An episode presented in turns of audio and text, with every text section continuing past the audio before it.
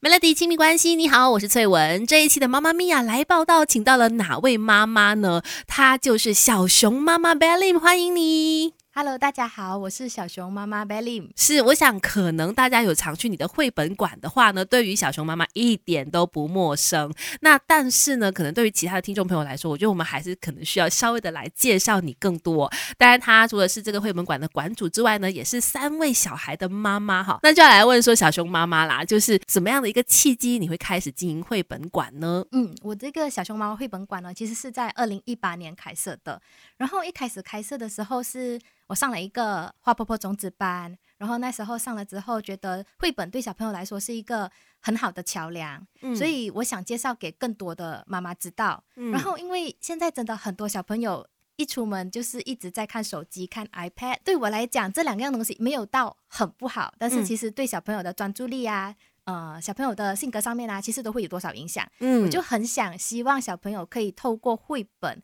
啊，慢慢的去减少这些三 C 产品。嗯，所以就开设了这间绘本馆。那那个时候，二零一八年有的小孩有几个小孩？有两个小孩。那时候老二是三岁吧，三岁，所以是开了不久之后才怀孕，怀了第三个。OK，所以在那个过程当中，其实也很不容易耶，因为一边又要照顾三个小孩，然后一边又要经营绘本馆。对，那时候其实我是希望，因为我当了六年的全职妈妈，嗯，所以我是那时候就有想法说，希望自己可以出来做一点事情，嗯，一点点收入，嗯，然后呃，又可以一边顾小孩，因为我。其实是九号人，嗯，然后我上来的话，那时候呃家人都没有在这里，就是一个人作战的，嗯，所以我就希望可以做做工的同时是可以顾小孩，所以就想到或许我可以开一个绘本馆，是可以一边带小孩一边做的。哇，然后那个绘本馆主要是做什么呢？就是读绘本给小朋友听的那个活动，主要是这样吗？还有什么其他？他 weekday 的时候呢是。开放给所有人免费进来看书的，我们没有额外收费。嗯，就 weekend 的时候，我们会开放一些故事会。嗯，那个故事会就是呃小朋友来报名了之后呢，就进来听故事、做手工。嗯，到现在我们有慢慢的增加一些活动，就是可以做披萨、做水果塔，但是都会有听故事的环节。嗯，还有野餐会呀，或者是有一些就是从室内搬到户外去的一些活动都有了。对，越来越多元，是越来越有趣。那其实刚开始有的时候到现在啦，你看到那个反应。怎么样？马来西亚的父母们对于呃故事会啊，或者是念绘本的这样的一个活动的兴趣怎么样？嗯，那个趋势是有越来越好啦。因为可能一开始大家都不知道绘本是什么。嗯，其实即使开到呃到前年，都还有家长就是突然间上来我们绘本馆问我们，这是教画画的吗？因为会那个字嘛，对，他们就认为是教画画的，嗯，他们还不认识，就是在我们的那个社群里面，社区里面还是认识绘本的人还不多，嗯，但是到这一两年，我觉得慢慢已经越来越好转，因为妈妈们也开始去上课了，然后也因为 Facebook 啊、IG 啊或者小红书上面也越来越多人介绍绘本这一类东西，所以他们的接受度也越来越高。不管是当父母还是做儿女，我们一块做中学。Melody 亲密关系，Melody 亲密关系，你好，我是翠文。今天特别计划的妈妈咪呀来报道呢，在这现场我们有小熊妈妈 Belly，接下来就要来问小熊妈妈了，因为其实她经营绘本馆嘛，肯定很熟悉、很了解关于绘本这个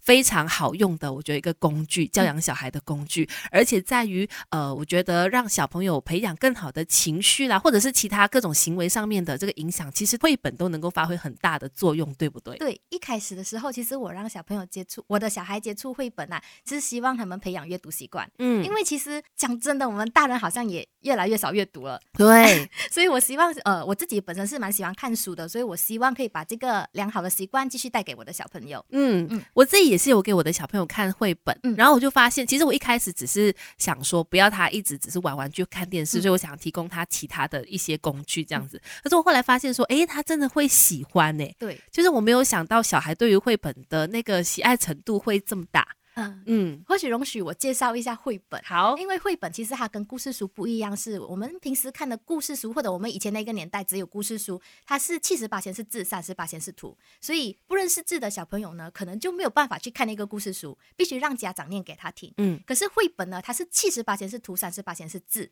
甚至有些绘本是无字绘本，嗯，然后所以小朋友可以不需要先学会认字，就可以先看那个绘本，嗯，像我最大的我的老大其实六个月就开始看绘本了，就是六个月开始我就会呃一直念给他听，呃，除非他们有做出很强烈的抗拒，如果没有的话，我就是一直这样持续念，直到现在已经就是。从我大女儿六个月念到现在，已经十一岁了。他还是每天生活当中都有绘本的存在。你们现在已经开始变成桥梁书或者小说，那个嗯大的啦。可是老二和老三都一直在看，然后甚至我们每天晚上都还是会有绘本时间去进行阅读。嗯，除了除了一开始你提到的是希望让小孩更多的去接触书本和阅读这件事，然后再来呢，你发现绘本能够在小孩身上发挥什么样神奇的效果吗？专注力会比较好。因为你其实我们很多研究也是已经有看到，太常接触三 C 产品的小朋友，他们专注力会很低，因为太快速度的那个画面呢，让他们的大脑去习惯快速度的话，他们会不喜欢静态活动，嗯他们不喜欢看书，不喜欢玩静态的桌游。所以看书的话，让他们去习惯这个静态的东西，让他们去 enjoy，然后让他们去呃那个专注力也会提高。然后还有观察力也会提高，因为嗯绘本其实它跟普通的故事书不一样，就是它的它的画里面会有很多细节，甚至一些无无字绘本里面还会有很多很多的小细节，需要小朋友去看，他才会知道原来下一个情节的发生是因为前面那个细节。嗯，听起来真的很有趣，而且再来的话，我觉得他对于可能管控情绪这方面也可以起到一个很不错的效果的。因为我真的也听到很多身边的朋友跟我说，哎，你知道，尤其你刚刚提到玩三 C 产品的小朋友呢，多少除了专注力低之外，其实情绪也会容易暴走。那通过绘本好像可以在这方面帮助到他们，对吗？因为我们其实家长喜欢讲道理嘛，但是小小孩呢，他们不一定会明白那个道理的意思。可是通过绘本、通过画面或者绘本教出来的一些小技巧，例如那个赖马先生画的那个生气王子，它里面是有一首生呃教小朋友生气的时候可以唱的歌，唱了歌之后会冷静下来。嗯其实这些小技巧都是让小朋友知道，哦、原来我生气了，我需要冷静，嗯然后我可以做我自己喜欢的事情，例如唱歌，让自己先冷冷静下来，这些嗯都是很好的一些疏导。嗯，就是让他们透过就是很抽象的情绪产生之后，我不知道怎么样去认识这个情绪，嗯到到用绘本的方式，用图像直接告诉他们说，其实你有这些情绪是这样这样这样这样这样，嗯认知了之后再去找到方法抒发，这就是绘本最能够帮助到小孩的部分，对吗？没错，那等一下继续来聊聊关于情绪。不过呢，这个情绪是父母的情绪，对于孩子的成长来说，它也是非常重要的因素哈。等一下继续聊。没有完美的父母，只要有肯学的爸妈，让亲子关系更快乐。Melody 亲密关系。Melody 亲密关系，你好，我是翠文。今天的特别计划之妈妈咪呀来报道，请到了小熊妈妈，欢迎。Hello，大家好。那接下来要聊的这一块就说到情绪管理，不过是爸爸妈妈的情绪管理哈，怎样做到一个不发怒、不吼叫的妈妈，好像好难呢、很难。其实我在，而且你三个小孩耶，对，而且两个男的。对耶，所以怎么样可以做到这个？其实我在有小孩之前，呃，我也是一个脾气很坏的人、嗯啊，我就是没有办法接受那个环境里面有小朋友在吵在闹。嗯我觉得你到底在吵什么？你你可以冷静下来嘛，你可以用讲的嘛。嗯所以到我有了小孩之后，我都是因为小孩子一开始不会讲话，可能就会是嗯嗯这样子的，一直在那边发闹出声音啊，因为他讲不出来嘛，他们的那个表达能力还不好嘛。嗯所以我在我女儿很小的时候，我就每次她一闹，我就会跟她说：“我不明白，你这样子闹的话，妈妈没有办法帮助你，妈妈不明白你要的是什么。你可以用讲的，你嗯可能只讲得出一个字的话也可以。嗯所以我记得他在很小的时候，他有一次他是想要，他就指着餐桌一直在闹，嗯我一直不明白，我就问他你到底要什么，你要讲，嗯不然我没有办法。嗯，然后他就很努力的跟我发出一个“啵”的声音，原来还是要吃萝卜。哇，好难懂啊，也是。可是至少他发出了，他努力了。那你是当下有懂吗？我当下懂，因为我知道他哦很爱，可是我其实他一直在指，但是我不希望他用指的来表达，或者是其他哭啊什么来表达，就是至少要说出一个字。，对，哇，我就一直用这样的方式去引导啦。可能一开始可能不明白，到第三次、第四次、第五次，他就会知道哦，原来我是要用讲的，妈妈嗯才会明白。嗯，嗯所以你刚才你提到说，本来也是脾气不太好的人嘛，那有了小孩之后，怎么样去调试自己的心情，让自己成为一个情绪稍微比较稳定的大人呢？其实也是一直在努力当中，因为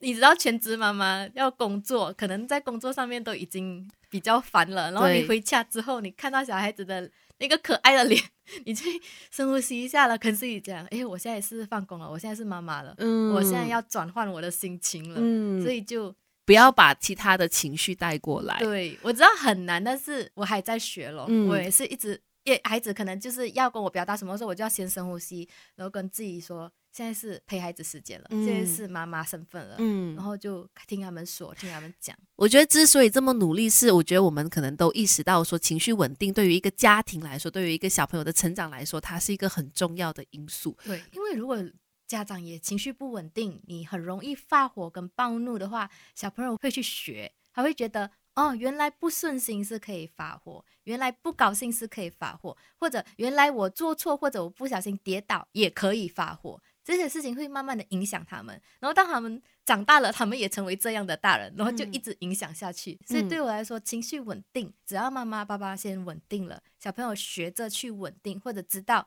我是可以发火，但是是用什么方式去表达我的愤怒。嗯啊，这样子的方式去让自己知道我的情绪，因为其实他们会有情绪，是因为他们呃一些需求没有被满足，嗯所以他们才会有情绪。嗯所以我们家长要这样子培养一个情绪稳定的小朋友，就是先要知道他们的需求，嗯然后让他们知道你的需求可以怎么去被满足。嗯嗯然后再从自己做起，嗯这个身教也是很重要。嗯所以很多人说，孩子是来磨练父母的心智的，其实也包括这一块。然后包括我们跟另外一半的相处啦，因为如果只有妈妈稳定，爸爸还是一样很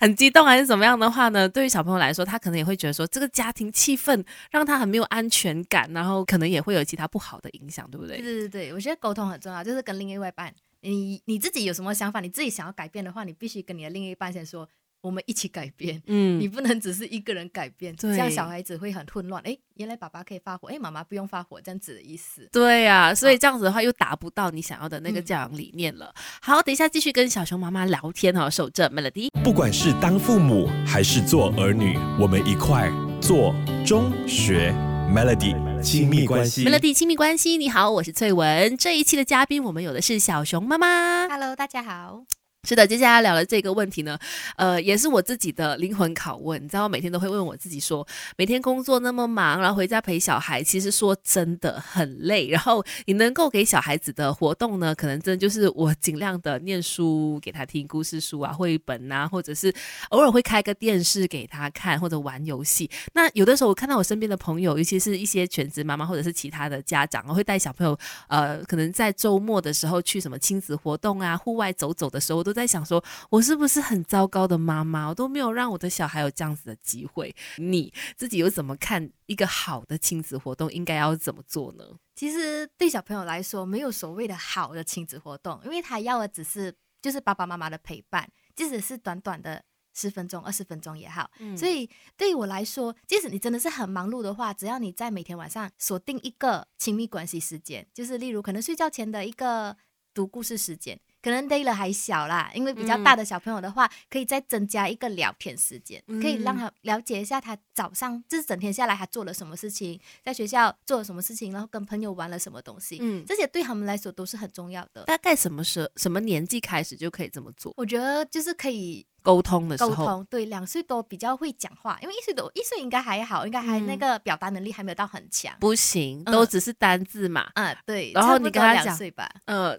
两岁大概就已经懂完整句子的意思了，是吗、嗯。O k 所以两岁开始就可以有这种呃亲子时光啦、嗯。聊天啦，然后读故事都好啦。嗯。那反正你所以有 quality 的对亲子活动，他应该是主要看重的是陪伴，而不是你做了什么，对不对？对我就觉得，我身为我这种可能在忙着工作的妈妈，就常常会这样子自己绑架自己，就自己觉得啊，我的小孩都没有常常出去看看外面的世界啦，或者是草地啦，或者是跟动动物玩啦等等，会觉得有一点点的愧疚感。其实以你的经验来说的话，应该怎么样去安慰这些妈妈，或者给出更好的建议？呃，也不需要说一定要跟别人一样，对不对？对，其实对我来说，很多妈妈她们可能也没有很长陪伴，但是只是比较常 post Facebook 罢了，或者说你陪伴了，你也不一定会 post 上去嗯啊。所以呃，可能你没有办法做到很太长的陪伴的话，maybe 设定一个月一次的外出嗯。啊，可能去野餐，或者去附近小的动物园，或者嗯。就是去外面的 playground 玩就好。但是最主要就是陪伴，